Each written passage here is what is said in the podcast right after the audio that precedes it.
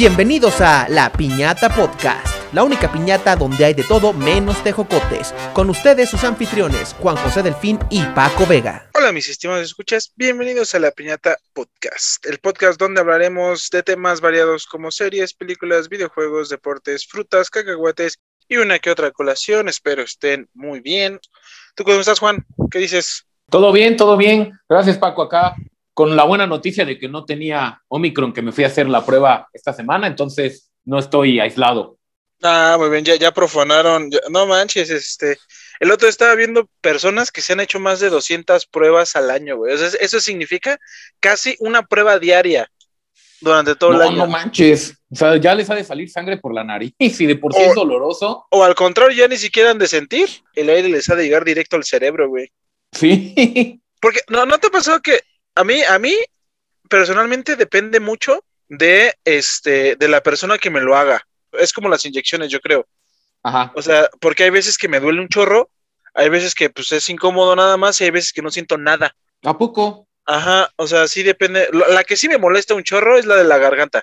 Ah, ¿esa qué crees que a mí no me, no me molestó? Bueno, solo me, han, solo me he hecho una vez la, la famosa PCR, las otras han sido antígenos, pero sí, la verdad, este, la de la garganta se me hizo muy leve, a esa le tenía un poco de miedo. No, yo, yo hace como ocho meses hubo ahí un, un caso positivo en la oficina.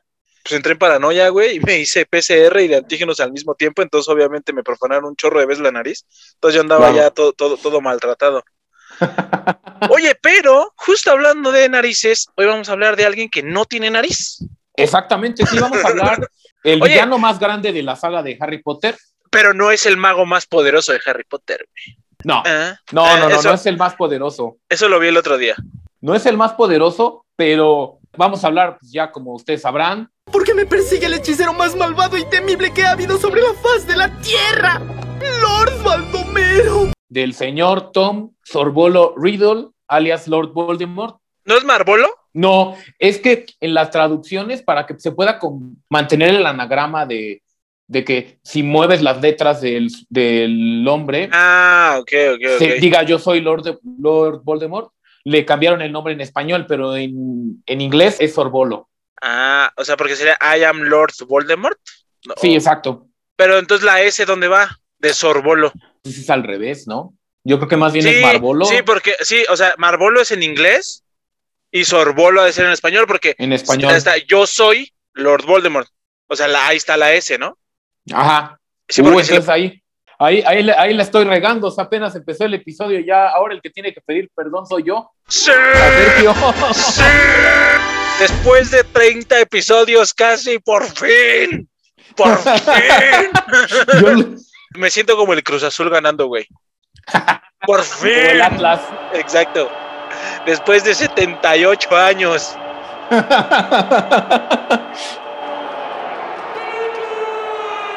Sí, pero entonces, Sí. o sea, pero está chistoso porque yo me acuerdo, yo he visto la 2, la de La cámara de secreta, la ¿no? cámara secreta, yo la vi en español y según yo dice Marbolo Ay, tiene O a lo mejor- verdad o a lo no mejor- o a lo mejor es el, lo que escribe, que escribe Tom Marbolo Riddle. Sí, sí, sí. O sea, a lo mejor es, eh, me estoy basando en lo que él escribió, porque no, no me, o sea, yo no, yo, yo, yo, no me acuerdo haber escuchado el sorbolo, la verdad. Pero Ay, sí, ento- pero sí, entonces sorbolo es en español, ¿eh? ¿Eh? ¿Eh? Sí. Oye, pero ¿cómo le harían una prueba a ese vato si no tiene nariz? Uy. Le, Bueno, tendrían es que que- hacer, le tendrían que hacer la anal, la japonesa. Bueno, o sea, sí tiene nariz, pero es como la de una serpiente. O sea, solo son dos como rendijitas. Ah, entonces sí le podrían hacer, sí le podrían hacer su, su, este, Su, su antígeno, su, prueba. PCR. Oye, pero se- cuando estaba en la cabeza de este, ¿cómo se llamaba este güey? ¿Quirrell? ¿Quirrell? Quirrell, ¿Eh, ¿Ahí sí tenía nariz o tampoco? Es que no me acuerdo. Ahí sí tenía, pero ese es un error de la. Pues yo creo que un error de la película, porque en, en teoría no debería tener nariz. O sea, Ah. la cara debería ser igualita a la de a partir de la 4. Ah, que tú sabías que el diseño de la, de la parte de atrás de Voldemort era completamente diferente a cómo quedó. ¿A poco? Ajá, lo hicieron, su, o sea, el, el diseño original era, o sea, muchísimo más violento y diabólico, con colmillos y todo. ¿En pero, serio? ajá, pero como en ese momento sí era una película para niños, Ajá. Dijeron, no, no, ¿saben qué? Este, vamos a asustar mucho a los niños. Mejor, mejor no la pongamos así. Y ya, Sí. este, y ya decidieron este No tan eh, ponerla no tan tenebrosa, ajá. Sí, o sea, ahora digo, y spoiler para los que no han visto el especial de HBO de Harry Potter, sí, como que a partir de la 3, a partir de Cuarón, es como cuando hacen la saga como más madura, ya más, ya no de niños, sino más de adolescentes, este, ya con, con otro tipo de problemas, este, a las de nada más niños, ¿no? Pero, pero la, la neta es que está chido, güey, porque no sé tú, pero yo sentí que, o sea, yo sentía que crecíamos nosotros con, con Harry Potter, güey. Sí, sí, es muy O sea, padre no- no- porque... Ajá, o sea, no, no, no sé cómo lo sentiste tú, pero yo, o sea, yo sentí que, que Harry Potter iba, o sea, íbamos creciendo, teníamos la misma edad que Harry, bueno, aparentemente la misma edad que Harry, güey. Sí, sí, nosotros ya- somos como de, de la edad por la, en- al momento en el que estaban las películas. Ajá, exacto. Entonces, o sea, se sintió, se sintió como, bueno, a, a lo- de los de nuestra generación, al menos para mí, se sintió como un crecimiento chido, güey. Mientras nosotros éramos niños, las películas eran para niños. Y ya cuando, o sea, ya la última, pues ya éramos casi preadultos, güey. Ey. Entonces, entonces siento que sí, o sea, siento que estuvo, eso estuvo muy padre, porque al menos a los de mí, bueno, yo siento, no sé, estoy hablando por mí, espero, espero estar hablando por más, yo siento que nos dio como un sentimiento de pertenencia un poquito más a fondo. O mar, bueno, no, es que no quiero usar la palabra marcó, pero, o sea, como que es un elemento importante de nuestra generación, o sea, las películas de Harry Potter. Sí, sí, además, este, sobre todo las primeras que van cambiando al director y ves como que los cambios de Pues hasta estilo. cambiaron, ca- cambiaron hasta el Voldemort, güey. Ah, sí. ¿Te Y al acuerdas? Dumbledore también. Ah, Ah, perdón, cambiaron al Dumbledore, era lo que quería decir. Pero digo ahí lamentablemente porque el actor de las dos primeras falleció. Sí. Me acuerdo que me contaron, bueno, ahí en el especial vienen que al principio se burlaron de él porque cuando sale Fox, el actor creyó que era un pájaro disfrazado, no que era un pájaro mecánico. ¿Del, del nuevo Dumbledore? No, del viejito. Ah, pobrecito. Sí. Pues es que sí estaba bien grande, ¿no? Sí, él, él es el emperador, él es Marco Aurelio en el Gladiador, me parece, ese actor. Ah, sí, cierto, sí. Sí, sí, sí. No, no me acordaba de eso, pero sí. Luego también estaba, estaba leyendo que, bueno, creo que, bueno, spoiler alert para los que no han visto el especial. Este, creo que igual Dumbledore, el nuevo Dumbledore no fue a- al especial porque creo que está enojado, creo que terminó peleado con los de Harry Potter o algo así. Ah, eso no sabía. Sí, Digo, sí no fue. Algo así vi.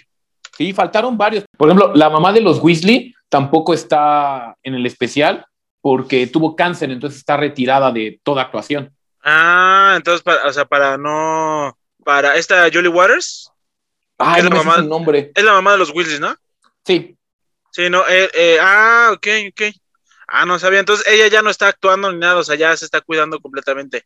sí, ella ya está retirada de, de, de- de la escena. ¿Sabes quién sí hubiera estado chido que fuera, pero creo que no fue? Este Warwick Davis. Bueno, no sé si ya se murió. No, creo que no se Ah, muerto. el, el enanito, ¿no? El enanito que hizo como a siete personajes en todo Harry Potter. sí. Sí, porque, porque tampoco fue este, este Dudley ni Ojo Loco. Sí, ni tampoco la profesora McGonagall, no fue Ah, pues es que ya, ya la profesora McGonagall ya es, es este Lady, Lady Emma Thompson, güey. Seguramente estaba bien ocupada. Ah, bueno, por ejemplo, Emma Thompson tampoco fue. Ah, es la ah, entonces ¿tú, tú quién decías? La Maggie Smith, la profesora Ah, McGonagall. Maggie Smith, sí, sí, sí. Como que te entendí que era la profesora Trelawney, no sé por qué. Mm, la profesora Triloni tampoco fue. Sí, tampoco. Que pues es la más importante ahí, no, es- no es cierto. Este, pero sí creo que no fueron varios, tampoco fue esta Cho. Cho Ah, no, no fue Cho. ni este Filch, ni Peter Petrillo tampoco. Ah, sí, y, es- y Peter Pettigrew es muy bueno, según yo lo he visto en varios este, lugares. Ah, tam- también este Gilderoy Lockhart es un muy, muy buen actor. Yo lo he visto en varias películas de acción. Ah, sí, en Dunkirk, ¿no? En Dunkirk, en la de. eh, acuérdate que también sale en la de, en la de Código Sombra de Splinter Cell. Es el, es el ruso malo. ¿Cuál es esa? Este, una de donde sale Mel Gibson. No es cierto, no es cierto. ¿Cómo se llama este? Este. Ah, Kevin Costner, perdón. Kevin Costner con este Chris Pine y este Elizabeth Turner de los Piratas del Caribe, que se, Keira Knightley. Ah, ok. Se llama Código Sombra. Está muy buena, si no la has visto. Es- Está, inspirada por los, por los libros de Splinter Cell. Entonces, este, está muy buena. Ah, obviamente tampoco fue. Pero ¿sabes por qué no fue este Robert Pattinson? Ah, porque, ah, porque estaba grabando Batman, ¿no? No, porque ves que es actor del método ese güey. Ajá. Entonces dicen que anda en personaje, güey. Y que pues Batman no es nada mágico, entonces que por eso no fue. no, no es cierto. No, la neta no sé por qué no haya ido, pero, pero este, pero, pero pues estaría cagado, ¿no? Que fuera porque, que fuera ahí. Hola Robert, ¿cómo está? Eh, pues, Seguro, para como está de loco. Sí, exacto.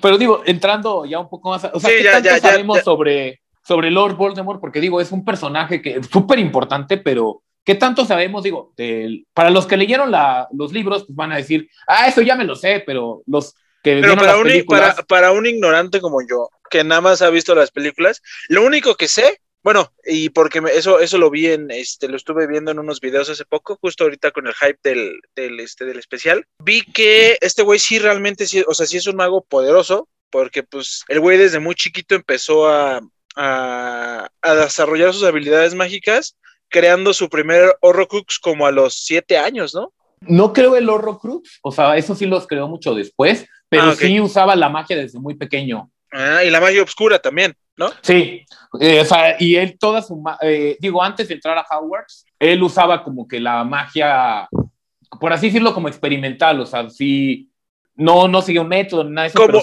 como, la magia, como la magia de código abierto. Algo así. El Linux de la magia. Sí, porque, o sea, lo que sí vi es que pues, el güey sí era, sí era talentosillo.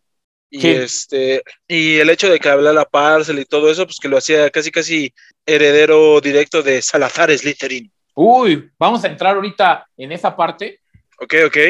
Pero, bueno, o sea, entrando, o sea, Tom Riddle, bueno, Tom Sorbolo o Marbolo Riddle.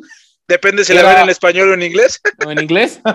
era hijo de Tom Riddle Sr., que era un mogul que residía en la villa de Pequeño Angleton y de Merope Gaunt, una bruja de sangre pura, descendiente directo de Salazar Slytherin, y nació un 31 de diciembre de 1926.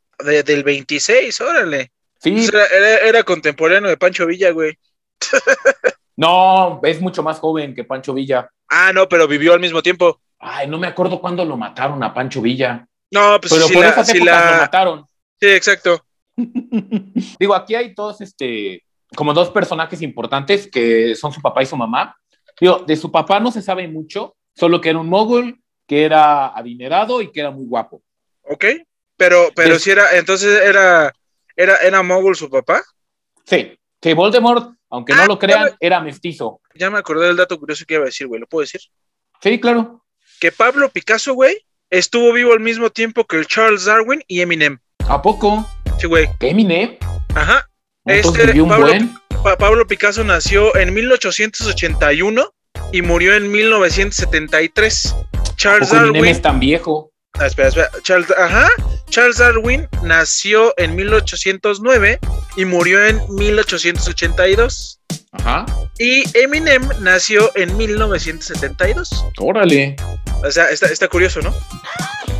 O sea, dos personajes de como tan. Además, completamente distintos. Sí, además, o sea, dices de Arwin, no, no, no, ese hace buen y ya sus teorías. Y Eminem dices, no, pues ese es actual. Ah, exacto. Pero sí. Entonces, Voldemort también vivió al mismo tiempo que Eminem, güey. sí, sí, porque Voldemort en teoría falleció en 1998, digo, según el, la línea de. la línea del tiempo de Harry Potter, ¿no? Sí, entonces Voldemort también estuvo al mismo tiempo que Pablo Picasso y Eminem. Hey. Pero ya, una disculpa. Lo quería decir. Traía, traía ese dato curioso. Pero bueno. Pero entonces, este entonces es un sangre sucia inmunda. No, es un sangre mestiza. Entonces, los sangre sucia inmunda, ¿quiénes son? Los hijos de moguls mágicos. Ah, ok, entonces los papás de los papás de Hermione, entonces nada más recapitulo, para acordarme, son moguls los dos. Sí, los dos moguls. Por eso le dicen sangre sucia inmunda. Mm, así es. Ah, ok. Oye, ¿cómo puede pasar eso? o sea, que no, que, que, o sea, que tus dos papás, a, lo mejor algún, algún familiar, o sea, algún antepasado que fuera mago y ya tuvo, lo, así como los ojos verdes. No sé. Que se, heredan, que se heredan a la tercera generación. No sé, tal vez es algo así como los mutantes de X-Men que de repente salen. Pero pues mira, qué bueno que Hermione fue, fue bruja. O, hechicera, no sé cómo se diga. O maga. No, bruja. Ah, bruja. Ah, ok. Sí. Pero digo, regresando aquí a la mamá de, de, Voldemort, a Merope, su madre vivió, vivió sus primeros años con su padre Sorbolo o Marbolo y su hermano Morfin. en una pequeña casa cerca de, de Pequeño Agleton, donde vivía Tom Riddle padre. O sea, el padre de Merope era Marbolo. Sí. Ah, ok. Cada vez que dicen Marbolo, Marbolo, pienso en los cigarros. y, me, y, me, acuerdo de los que antes había anuncios de cigarros en, en, en la tele y eran así como, como bien. Era el vaquero, ¿no? Ajá, pero eran bien varoniles. Eran bien de macho. De esos que después de tres cervezas se andan besando con su compadre. Pero bueno, eso, ese es tema para otro capítulo. Eh, bueno, este, los Gaunt habían quedado en la pobreza por los desfilfarros de algunos parientes y eran mentalmente inestables debido a que se casaban entre parientes. Y casarnos con nuestras primas. ¿Y cas ¿Por qué casarnos con nuestras primas? Porque están muy bonitas. El otro día estaba viendo que en Francia también, este, también consideran a los del norte como que hasta tienen una palabra específica para ellos que no me acuerdo ahorita, pero igual que se casan entre familiares en Francia. ¿En serio? Ajá, igual son los del norte. Chale. Entonces eran como los gitanos de Harry Potter. Haz de cuenta que eran como una familia que fue muy importante, o sea, muy rica, pero que entre los despilfarros y que por lo que se casaban entre parientes eran mentalmente inestables, pues, quedaron en la pobreza pero eran, mm. direct, eran sangre limpia y este, eran directos descendientes de Salazar, de Salazar entonces todos hablaban parcel. No, pues con razón se casaban entre primos para no perder ahí la, o sea, para limpia. exacto, para que para que se estuviera reciclando la sangre. Sí. Que el otro día estaba viendo que la evolución no hubiera no hubiera sido posible, o bueno, la descendencia no hubiera sido posible sin un sin un poquito o un mucho de incesto. ¿A poco? Sí, porque creo que, o sea, si te regresas, si te regresas, no me acuerdo cuántas líneas hacia arriba, creo que, creo que 10 o 20 líneas hacia Ajá. arriba, este, necesitaríamos como un quintillón de personas. ¿En serio? Chale. Ajá, que es, que es muchísimo más de todas las personas que han existido en el mundo nunca. Entonces, que, o sea, que a lo mejor, digamos que, pues, o sea, si con tus amigos o con, o con tu pareja, si te regresas, si te regresas como unas cinco o seis líneas hacia arriba. Hay un familiar en común, com, ¿no? Compartes algún familiar. Ajá. Ay, qué loco. Sobre todo si tienes el mismo apellido, güey. No. O sea, porque luego ves que están Torres Torres o Rodríguez Rodríguez o este o Sánchez Sánchez o algo así. Ajá. O, bueno, eso es en cuestión de parejas. O luego si con amigos compartes este algún apellido. Por ejemplo, el tuyo delfín, que es raro, seguramente si te encuentras otro delfín, seguramente en el, o sea, no, te, te tendrás que regresar como tres líneas y ya compartir un familiar. Uh -huh. Pero sí. Entonces, entonces no estaba tan mal los, los, este, los Gaunt queriendo ahí reciclar sus, sus fluidos Su entre sangre, ellos. ¿no? Exacto. Pero pues obviamente Sí. cada, entre cada combinación se degradaban. Ey, Y bueno, Meropen este, nunca mostró ningún talento mágico durante los primeros años de su vida. Esto, digo, se cree principalmente porque era abusada física y mentalmente por su padre, quien la llamaba Squeak repugnante, entre otras cosas. Squeak, me suena, ¿qué es un Squeak? Me suena. Es este, un, es, ese es al revés, es un hijo de magos que no tiene magia, como Filch. Mm, no, pues era, o sea, para hacer un, para hacer un sangre limpia, un sangre pura, sí era un insulto bastante duro. Sí. Después, Merope se enamoró en secreto de su vecino, de Tom Riddle Sr., un mogul excepcionalmente rico y guapo, y cuando fue descubierto por su hermano Morfín, este maldijo a Riddle, lo que generó que el funcionario del ministerio Bog Ogden fuera a visitar a los Gaunt. Durante la visita, Sorbolo se enteró de que a su hija le gustaba el vecino mogul, lo que lo enfureció y provoca que ataque físicamente a su hija. Sin embargo, ella consigue salvar la vida gracias a la presencia de Ogden, quien arresta tanto a Sorbolo como a Morfin y los envía a Azkaban. Este funcionario del ministerio le salvó la vida a Merope. Sí, pues sí, o sea, imagínate, sí, o sea, la agarró a golpes estando el funcionario ahí, ahora imagínate que no estuviera, pero imagínate la rabia que, digo, porque yo no he visto que ningún mago se agarre a golpes en la película, ¿no? Siempre son con, con varitas. Uh -huh. Pero este, imagínate la rabia para, para dejar su civilización, según esto, como los Jedi, y pasar de las varitas a los golpes. Sí, está cañón. Eh, hay una escena, me acuerdo que en el libro 5, en el que tanto Harry como los, los gemelos Weasley atacan a golpes a Malfoy, pero no me acuerdo bien por qué era, pero sí, o sea, los castigan horrible porque dicen, no manches, son unos bárbaros que se pelean como moguls. Oye, me sentí, me sentí ofendido por, ese, por, esa, por esa frase. Sí, así les dijo, creo, la profesora McGonagall. No, la verdad no, no lo tengo tan fresco, pero sí recuerdo que es en el libro 5. Pero pues tiene sentido, es como, como este vato. Evan McGregor, es, ah, Obi-Wan, que, que, que, cuando mata a Gribus con la con, el, blaster, dice, ay, qué, qué, arma tan incivilizada. Entonces ha de ser algo así. digo, en el libro, te, sobre todo todo esto, todo lo de la infancia de Voldemort, viene en el libro 6. Digo, le tuvieron que cortar casi todo en la película. Y lo sé porque ese sí la vi hace poquito. El 6 es lo del príncipe mestizo. El príncipe mestizo. Cuando e, es justo cuando sale, cuando sale el profesor este, el viejillo, el de las artes oscuras, el que dura más de, más de un año. el, que sale, el que sale en más de dos películas, el de las artes oscuras, sin contar a Snape. No, ese es de pociones, es Lopcorn. Pero no, ¿no Snape era de pociones? Snape lo cambian a artes oscuras cuando llega Slopcorn. Que sí, cierto. Una disculpita, Potterheads, no me acuerdo, la verdad, perdón. Pero, entonces es en esa película. O sea, cuando, cuando a mí me, me, da un chorro de risa esa escena de cuando llega Harry Potter y le dice, y tiene colmillos y empieza. Sin mencionar los colmillos. Cuando ya se tomó la suerte líquida. Ah, ya, ya. Que llega con, justo con el Lopcorn y le empieza a decir. Y tiene colmillos. que ya ah, cuando hablan de Aragog, ¿no? Ajá, que Aragog está ahí muerta y le quieren sacar, le quieren sacar el veneno que porque es muy valioso. Ajá. Pero entonces en esa, en ese libro es donde hablan más de, la infancia de este pelado. Sí, y de, por ejemplo, esta escena sale en, en, este libro. Y digo, es un buen comparativo para que se vea el tipo de vida que llevaba esta Merope, que pues, hacía que su magia estuviera como contenida, así como, o sea, tanto como, maltrato. Es como, es como Andre, este Toby Maguire en Spider-Man 2, que está distraído y no sabe si quiere ser Peter Parker o Spider-Man y se queda sin poderes. Sí, así, algo así. Pobrecita Merope, güey. pero librada de su papá y de su hermano, este, Merope consigue dar rienda suelta a sus habilidades mágicas y realiza un plan para darle una poción de amor a Riddle y fugarse con él, tras lo cual deja una nota para su padre y su hermano, se roba la reliquia familiar del guardapelo de Slytherin y huye con Riddle a Londres donde se casan. Ah, qué bueno. O sea, se fugó, o sea, dicen que ese fue el chisme de la localidad Cañón. Hola, ¿cómo les va? Bienvenidos a Ventaneando. Qué bueno que estamos juntos el día de hoy. O sea, imagínate la hija de, de estos que viven en las afueras, que estaban medio locos, con el ricachón del pueblo. No, pues sí, claro. Obviamente, obviamente han de, haber hablado de ellos hasta morir. sí, o sea, Pedrito Sola hubiera estado que se relamía los bigotes. así que, ¿qué crees, Pati? ¿Qué crees? ¿Ubicas a Merope? la hija, la hija de este Marbolo, ¿la ubicas? Sí, claro, de los Gaun de toda la vida. Ahí está, ellos. ¿Qué crees que pasó? ¿Ves que ellos son brujos? Sí, sí, sí.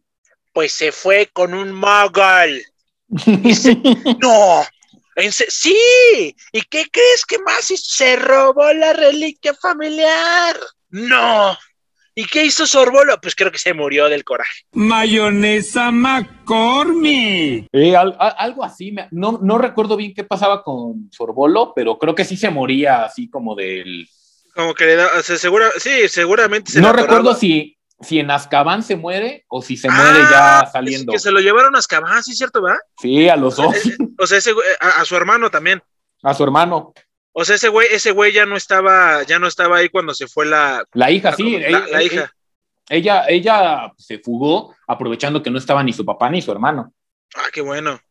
Muy bien por ti. Luego, pues, tras un año de matrimonio, este Merope quedó embarazada y esperanzada en que Riddle se haya enamorado de ella, dejó de suministrarle la poción de amor. Sin embargo, este recobró la conciencia y como si se hubiera despertado de una pesadilla, abandonó a Merope y nunca quiso saber qué fue de ella. Como el capítulo de Malcolm. ¿Cuál? Donde la abuela, donde la abuela le, da drogas a un chinito millonario. Ah, ya me acuerdo. ¿Quién rayos es usted? Aguarde. Es esa horrible mujer de mi mesa que no dejaba de escupirle a los camareros. No, no, esa era otra. No, era usted. Igualito. Se la dejó de dar y dijo, ¿quién eres tú? ¿Por, ah, qué, ¿por qué estoy aquí? Así igualito le pasó a Merope. Sí, pobrecita. Y bueno, con el Bueno, no, pero pues también, también para qué anda, para qué anda este dándoles pociones de amor a las personas que no la quieren, güey. La neta. Sí, como en esta, como en la película nueva de Criaturas Fantásticas, que eh, ay, no me acuerdo el nombre del personaje, el que tenía de El gordito. le da, ajá, le da una poción al gordito, a, a Kowalski.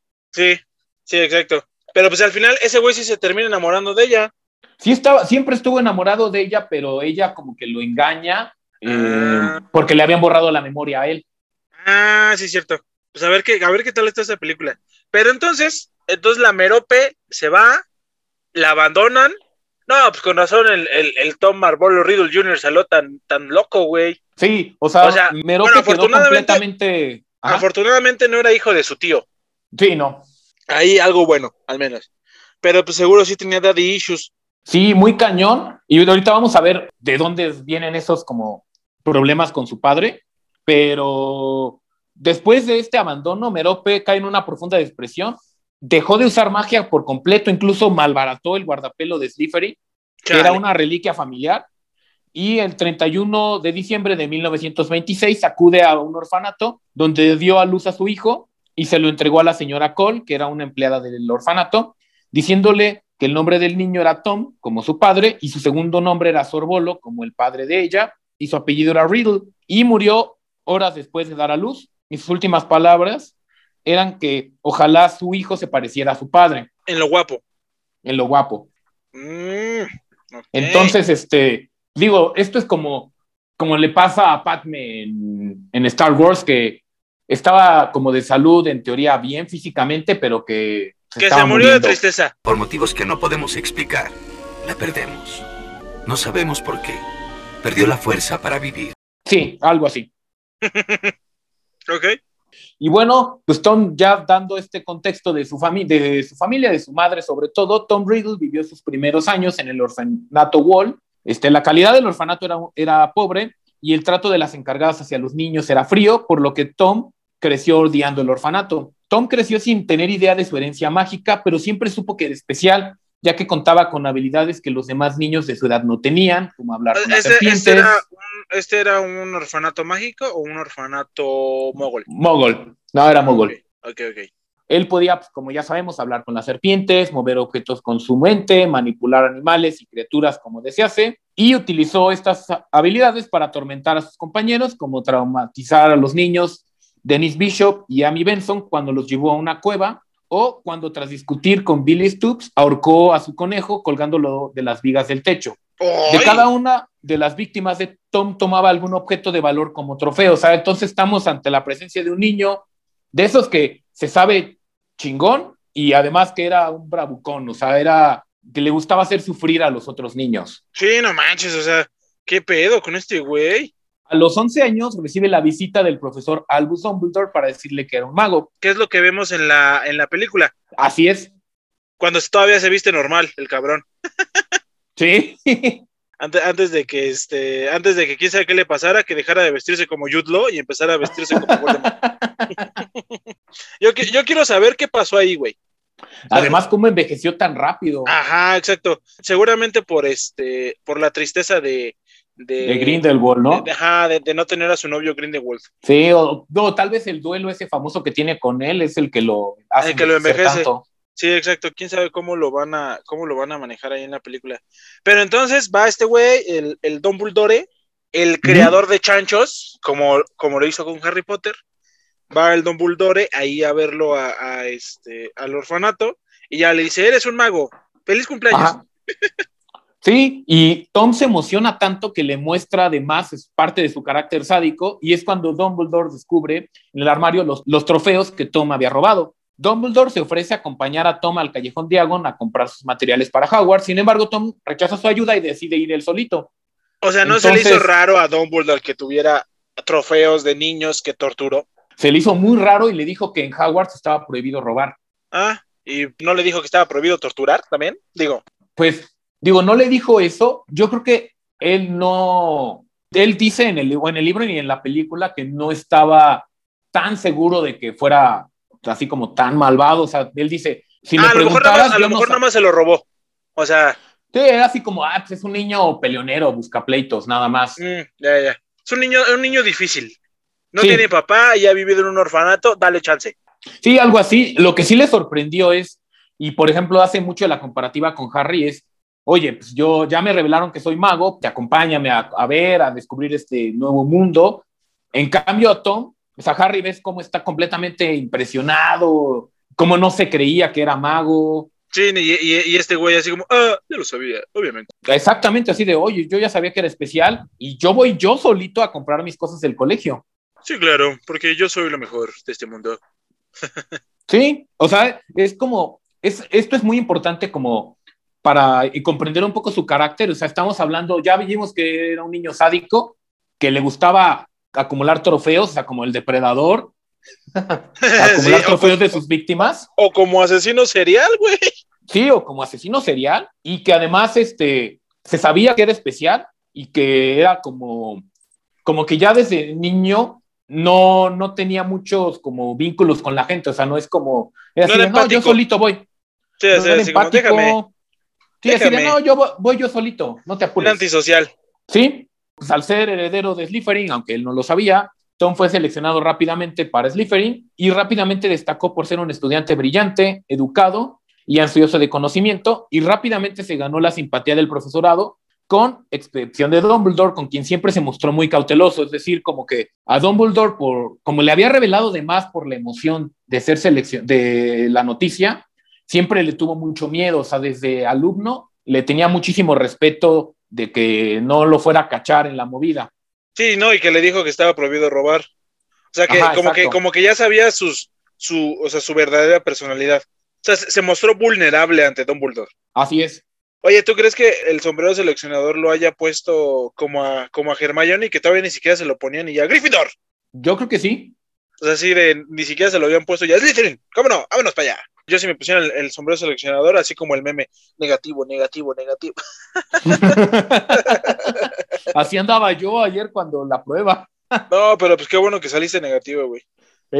Entonces, eh, entonces le tiene miedo a Dumbledore y el vato va, o sea, pero el vato que es el marbolo que vemos en la película 2. Sí.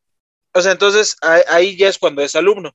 Sí, es cuando es alumno y por lo que vemos es como ese típico bully que, que sí es, que es malo con sus contemporáneos y así, pero que, con los, que los profesores lo aman porque sí es muy educado, es muy inteligente. O sea, seguramente tuviste alguno, un compañero así en la escuela, yo tuve varios. Mm, sí, sí, ya sé, ya sé cómo. Inicialmente... Pues, que con los que con los grandes es así como todo, no, ¿cómo cree? No, yo le ayudo, ¿en qué le ayudo? Y con nosotros, a ver, hijo tu pinche madre. Sí, sí, así. Toma agua del inodoro, ¿cómo no? Él supuso que pues, al morir su madre, a, pues, que era lo poco que sabía de sus padres, que su madre murió en el alumbramiento, él decidió que su papá debía ser el mago por el que él tenía la herencia mágica, por lo que buscó el nombre de su padre en la lista de todos los premios anuales, en los libros de historia de la comunidad mágica, pero no encontró nada. ¡Ah, pobre pendejo! la neta, qué bueno, qué bueno por culero. Pero ya después buscó entre los parientes de su madre y dio con el nombre de Sorbolo y que se descubrió que eran herederos de Salazar Slytherin. Con esto descubrió de dónde venía su habilidad de hablar parcel. Pero, pero pues sí, primero, primero el pinche güey menospreciando a su jefa, ¿no? Míralo. Sí. Míralo, pedazo de basura. Sí, y esto es un punto también muy importante de su de su, de su, desarrollo como villano. Ajá, porque él desde siempre consideró la muerte como una debilidad humana que la magia podía evitar. Fue así como dio con los horrocruces, un objeto capaz de contener una parte del alma de tal forma que el mago no pueda morir aunque su cuerpo sea atacado o destruido. Y para crear el objeto, como ya sabemos, el creador debía matar a una persona desgarrando así su alma. Pero la, tienes que matar cerca de ese objeto, ¿correcto?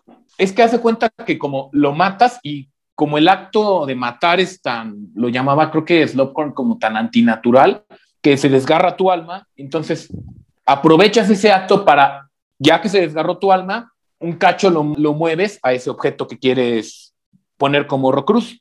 Pero no es, no es que, o sea, no es así como de que, de que tenga que estar, por ejemplo, si yo quiero que un control de Xbox sea mi Horrocrux, güey, sea, no tengo que matar a alguien con el control de Xbox en la mano. O sea, mato a alguien y digo, ah, bueno, mi pedacito de alma que se desgarró lo voy a pasar acá.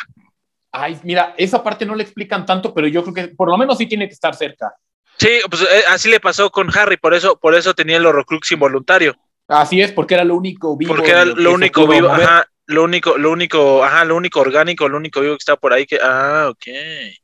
Y bueno, aquí es donde viene el recuerdo como fundamental del libro 6, que es el recuerdo de Slughorn, en el que Tom le pregunta, de entrada le pregunta qué son los horrocruxes. Ah, que, que es en la cena, en la cena esa de estudiantes, de estudiantes modelo, que hacía el cabrón. Ah. Sí. Y le pregunta que si hipotéticamente podía crear siete horrocruces, porque siete era el número mágico más poderoso. Slughorn le confirma que si es posible crear un horrocruz, pero de por sí crear uno, que, crear uno ya, es algo eso es algo muy ajá eso sí me acuerdo que es algo muy culero ya crear siete es de no mames cabrón qué pedo. Sí. No sé lo que lees Tom pero eso es muy oscuro oscuro en verdad. Al cumplir los 16 años Tom fue al, al pequeño Hangleton a casa de los Gown y encontró a su tío Morfín. Su tío Morfín le contó que su papá era un mogul y que vivía en la mansión del pueblo y que los había abandonado a él y a su madre. Ok Tom entonces aturdió a su tío, le robó su varita y el anillo de los Gaunt. El anillo de los Gaunt, como sabemos, este, ah, es el de, es el la piedra de la resurrección. Es el que tiene Dumbledore. Ese mero. Ah, ok. Se dirigió a casa de su padre para matarlo a él y a sus abuelos paternos, terminando así con el linaje de los Riddle. Y con la muerte de su padre, Tom creó el primer Horrocruz con el anillo de los Gaunt. También modificó la memoria de su tío para que él confesara haber matado a los Riddle y fuera llevado a Azkaban por eso. Pero a ver, a, ver, o sea, su tío era mago. Sí. Por eso lo llevaron a Azkaban. Sí, así es. O sea, le modificó la memoria para que su tío creyera que él mató a los Riddle. Ah, pero, por ejemplo, los Riddle eran moguls. Sí. ¿La policía mogul también la arrestó al tío? No, la policía mogul lo tuvo ese caso como siempre desconocido. Recuerdo como sin resolver. Ajá, en el libro 4 se menciona que pues sí, que estaban ahí, que no tenían heridas visibles, pero que estaban muertos. Ah, ok, o sea, como que no, no sabían qué pedo. O sea, como, como que se murieron de un infarto, de causas naturales. Sí, así. Todos. O como que dejaron abierta la llave del gas y se intoxicaron. Sí. Sí, o sea, que nadie se ah. explicaba.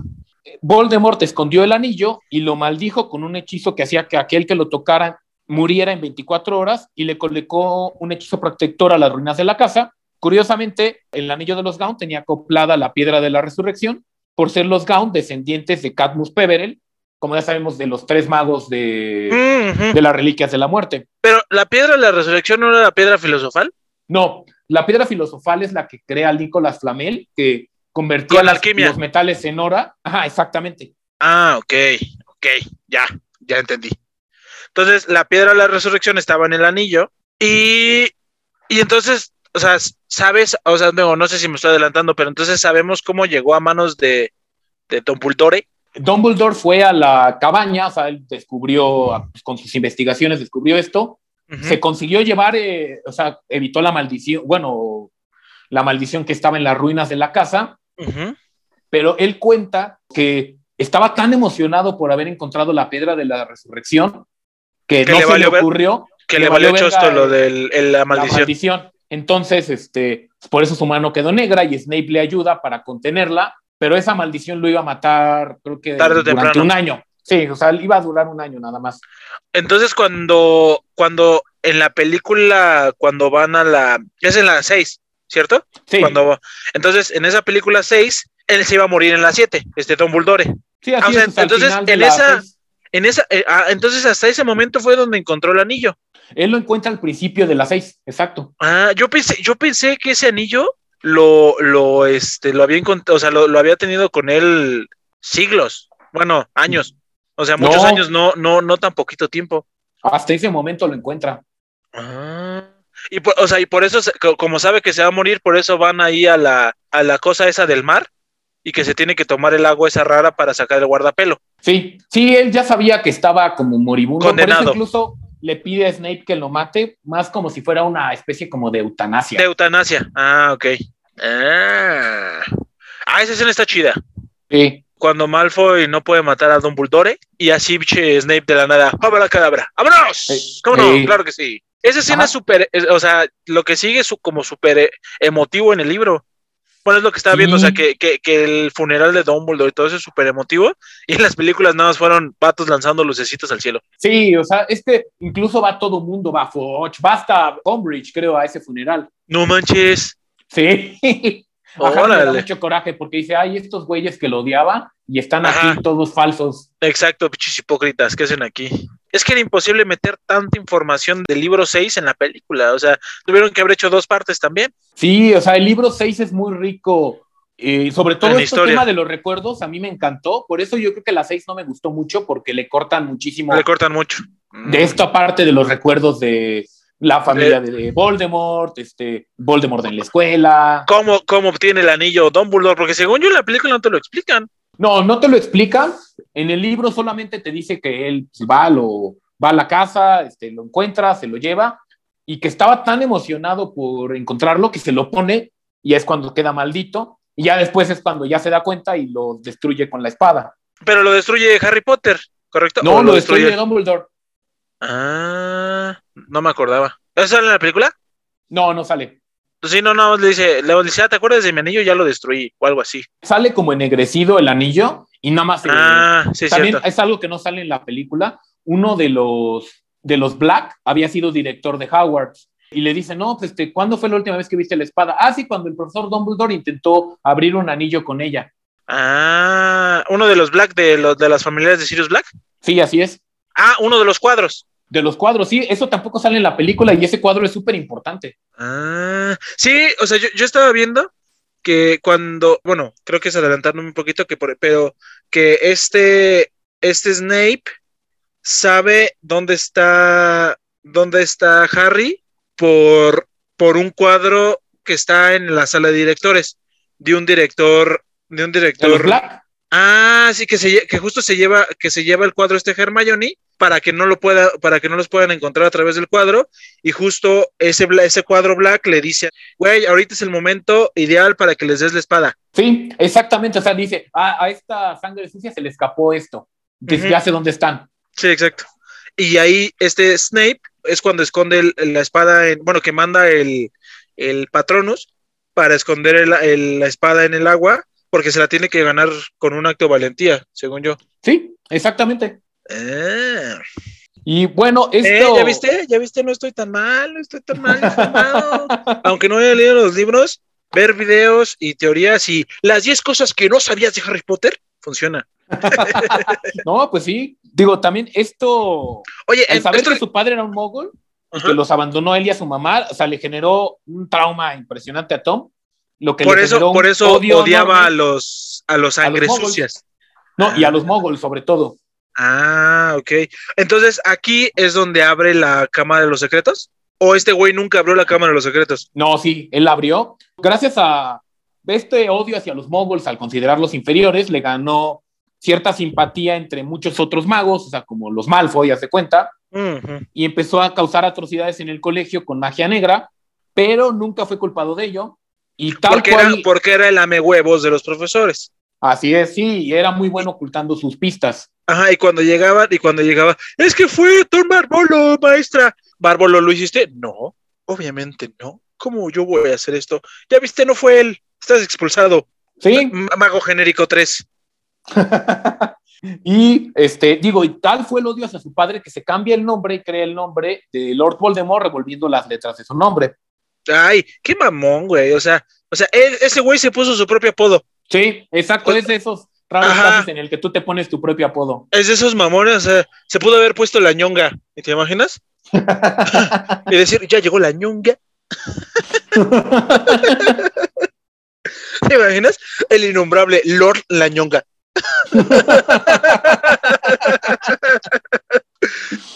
o así como, oh, así como, oh, sí, hay, hay, que decirle por su nombre, ya hay que dejar de temerle, es la ñonga. Así como, ¿qué pasó? Se lo llevó la ñonga. cuando, cuando lo mataron.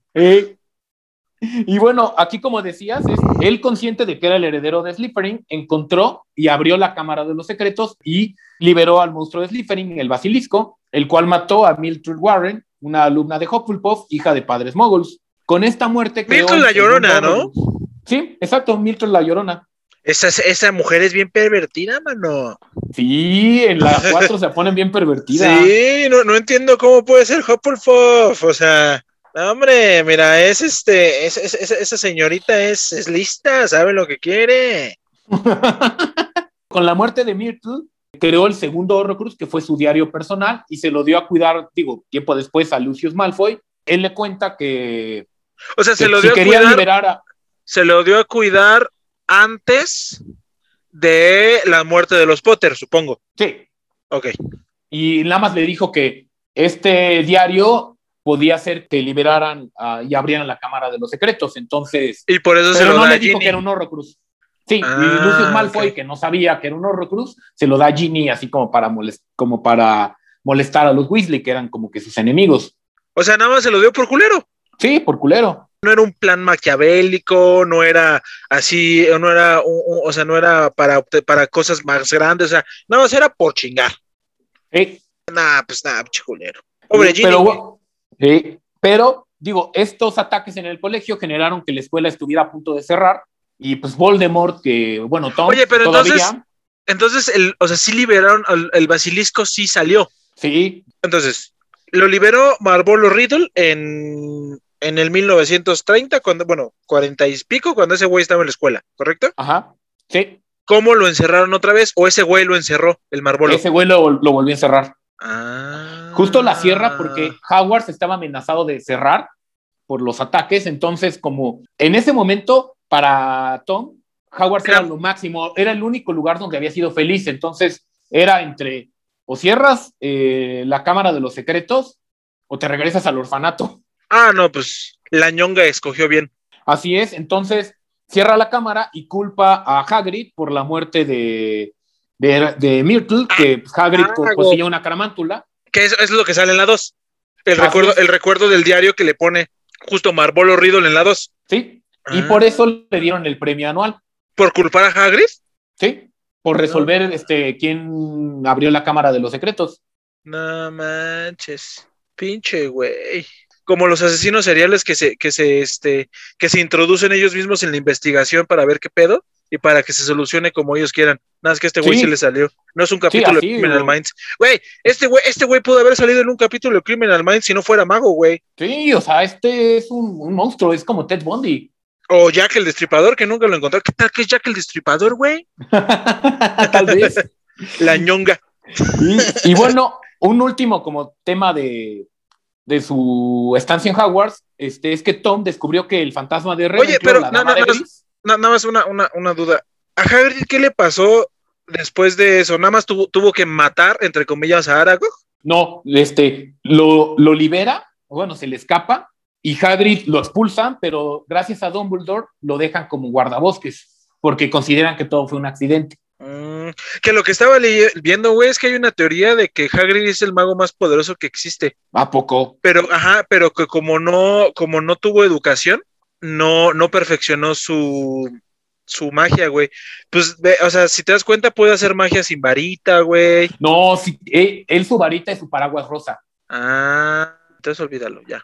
No, pero sí, o sea, sí hace sentido porque él hacía magia y pues lo expulsaron de Hogwarts en su cuarto, quinto año. Sí, o sea, te digo que, o sea, sin ser, sin ser este mago graduado, hace magia y con- conoce a las bestias, las controla. O sea, dicen que es, o sea, que ahí está la teoría de que ese güey es como el mago más poderoso que existe. Órale, eso, esa no me la sabía. Mm, ya ves.